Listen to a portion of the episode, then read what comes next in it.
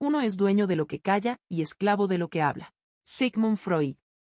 Hola, soy Fran Bárbara, soy economista. Y yo soy Pablo Chalita, yo soy psiquiatra y terapeuta MDR. Bienvenido, esto es In Session.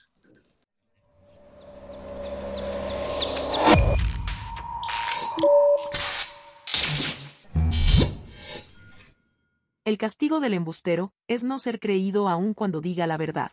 Aristóteles. Eh, es un cuate que hace podcast muy famoso, eh, muy, muy famoso. He escuchado de él. Y de hecho, yo, me sé el chisme más que los, los podcasts, pero se llama Conduit to the Gaian Mind. Y creo que es medio, o sea, tiene un tema de que mal informa o desinforma eh, sobre, por ejemplo, cosas de COVID y tal, ¿no? O sea, como esta parte gringa. Pero es muy curioso porque eh, todo el, todos los medios principales le están tirando a este cuate pero justo es la parte donde es, ok, él está mal informando y ahora tú, ponle tu Fox, ¿no? Vamos a decir Fox, estás enojado porque él ya tiene una audiencia más grande que tú, con todo tu poder y todas tus cadenas. Sí. Y estás enojado que está mal informando cuando tú llevas haciéndolo 20 o 30 años, ¿no? Sí, exacto. Ahora resulta que tú eres el curador, único curador. Golpes de pecho, ¿no? Sí. Está muy interesante. Como que sentí o pensé que tú lo, me habías llegado a mandar algún capítulo de él.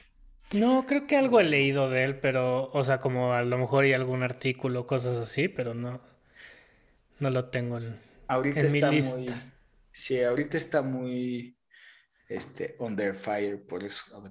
Eh, es interesante, sí. Es interesante todo esto de la información, el poder, la política, la ciencia. Pues es que va a ir como fluctuando justo, o sea, a lo mejor y fue lento o más lento, como que yo creo que estas cadenas de noticias o de información, llámale Fox, CNN, pensaron que su, su, modelo de competencia era un tipo, otra compañía que fuera como Facebook, eh, Twitter, y estas, estas plataformas no son la competencia de estos güeyes, sino son el, el canal de un friego de llámale anchors, ¿no? No sé cómo se dice en español, de los presentadores. Ajá.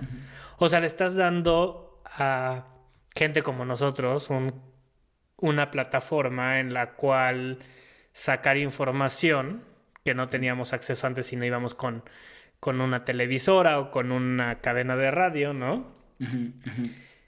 Pero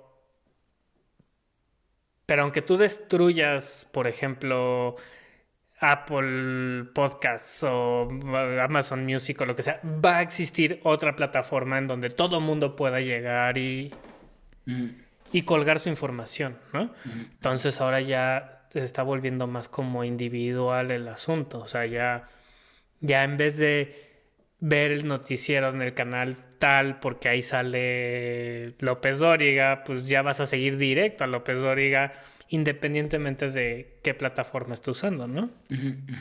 Sí, totalmente. Y eso es lo que está, les está pesando a estos cuates, ¿no?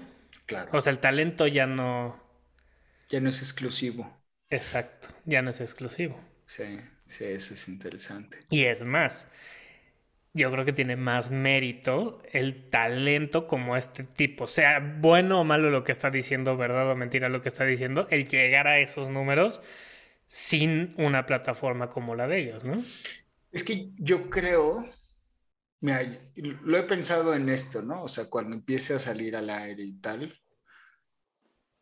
eh, obviamente, evidentemente, lo voy a decir así como, como es mi ego el que dice así de, como que yo voy a ser el más calificado por el lado profesional, ¿no? Pero sin duda, tanto tú como yo vamos, más bien, hemos, vamos, hemos hecho, lo estamos haciendo, vamos a decir cosas falsas. Vamos a decir cosas que por el sesgo de la memoria o por nuestras creencias o por nuestros eh, gustos, deseos, pasiones, es mentira.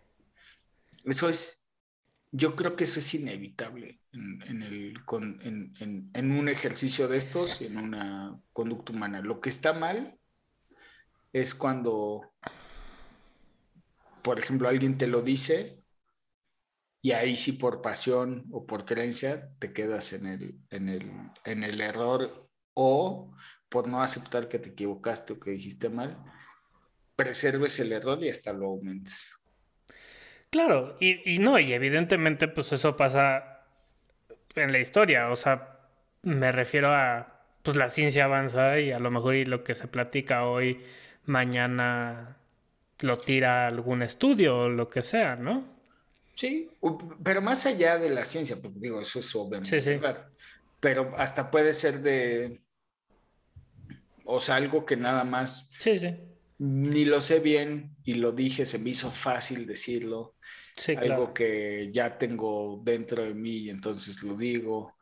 Eh, no, o sea, como por ejemplo que yo diga ahorita, no, pues es que la Omicron no es mortal, ¿no? Y, y entonces de repente este, todos los infectólogos latinoamericanos, puta, y él es doctor, ¿cómo puede decir eso?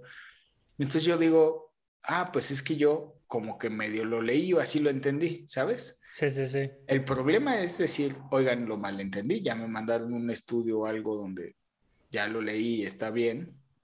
El problema es cuando la gente dice, pues ellos dicen que no es, que sí es mortal pero yo he leído que no. Exacto. y no cambian la opinión y entonces... Esas, esas disculpas, no disculpas, o esos fe de ratas, no fe de ratas. Sí, este, voy a, voy a, quiero decir que en el capítulo anterior yo mencioné que el Omicron no es mortal y dicen los, dicen algunos infectólogos que si lo es, me mandaron algunos artículos y bueno, pues ahí está cada quien que tome su decisión. Sí, sí, sí. Ah, así sería. Ahí les ponemos el link aquí abajo, por favor, denle like, subscribe y pero, pero la persona nunca dice, ya lo leí, tenían razón, yo me equivoqué, soy humano, ¿no? Que, eh, o sea, esto, lo quiero mencionar porque es eh, esta parte de la condición humana que es nos vamos a equivocar. Nos vamos a equivocar y además nos van a enjuiciar y además eso nos va a sentir mal y además va a ser desagradable y además aunque es desagradable, por ejemplo, lo vamos a querer leer. Sí. Y, y porque ese es un hecho que pues, obviamente cuando alguien se vuelve famoso como este cuate, pues sucede exponencialmente, ¿no? Claro. No se trata de si te derriban, se trata de si te levantas. Vince Lombardi. Apenas vi el documental de Untold, creo se llama, esta nueva serie de Netflix. De Marty Fish, el tenista. Mm, no, yo creo que tal vez nada más la he visto ahí, no la he visto. Te lo deberías de aventar porque este cuate eh, dura como una hora.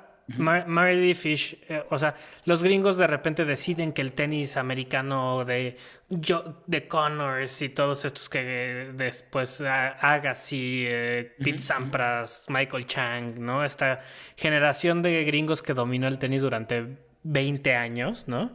Se les estaban volviendo rucos y necesitaban una nueva generación, entonces hacen un programa piloto y salen dos superestrellas. Uno es Andy Roddick y el otro es Marty Fish, ¿no? Marty Fish nunca da el ancho y de repente, ¡pum! ¿no? O sea, explota a sus 28, 30 años, ¿no? O sea, está ya ruco, ¿no? O sea, ya ruco para el tenis. A los 30 Roddick decide retirarse, ¿no? Y bueno, y llega esta nueva generación Nadal, Federer, Djokovic y empiezan los extranjeros a dominar el tenis y los gringos desaparecen del mapa. Y Marty Fish es como el último eslabón del tenis americano hasta que un día no juega y se lo tragan sus pensamientos. Y, la, y todo empieza en una mala, en un mal tratamiento de formar una mente fuerte. Mm. Porque te enseñan los videos que les ponían y es como si estuvieras viendo... ¿Cómo se, ¿Cuál era esta película que le, le, ponían? Eh, la naranja mecánica. Ah, ándale, ¿te acuerdas que lo trataban, le echaban sus gotitas y le ponían videos para tratarlo de su problema psicológico, psiquiátrico, no sé qué? Es sociopatía. Como una cosa así, les ponían películas de, pero diario, de tienes que ser mentalmente fuerte y bla, bla, bla. Y... O sea, imagínate que yo como espectador de los videos que ni siquiera te los pasan completos, te pasan pedacitos de 15, 20 segundos, 30 segundos, yo dije, me entró un malestar así como de, ¿es neta? O sea, ¿es mm. neta esta tortura de tratar a un niño de 12, 13 años así? O sea, de, porque tienes que formarle una mente ganadora y fuerte y tú no puedes ser débil y tú no, o sea, no es cómo hago una mente no débil, cómo hago una mente que pueda bajo el estrés que estos cuates tienen del partido de la gente de 40 mil espectadores aún así, o cuando empiezan a fallar, que se mantengan concentrados. No, no, no, es... No existe esa, esa opción, ¿no? O sea, no es cómo manejas el asunto, no, es nada más, no existe, güey, ¿no? Claro. Y en el momento en que les pasa es, es que esto no me puede estar pasando a mí, güey, ¿no? Claro. Órale. Sí lo voy a ver. Sí la voy y entonces el güey truena. Pues Truena, truena, truena. Después de ser top ten del mundo. O sea, arregla su parte física, ¿no? Y luego se le empieza a tragar su parte mental. ¿No? Y entonces empieza a escuchar los comentarios negativos en el ESPN y no sé qué, y, y se lo, o sea, explica muy bien cómo ya, la, la narrativa negativa dentro de su propia cabeza y entonces, y, en el momento en que dice, bueno, pero pues en la cancha no pasaba, ¿no? Y te explica muy bien el partido, tal partido, tal set, no sé qué. Y dije, ya en la cancha me estoy tragando mentalmente. Órale. Ajá. Ese está bueno, sí. Bueno, la esposa te cuenta que estando en, en el stand, lo ve y dice... Y sabía. Este güey ya. Ya trono. Lo voy a ver. Está interesante porque si es así, o sea, como el pensamiento nos, nos come, ¿no? Sobre todo si tienes...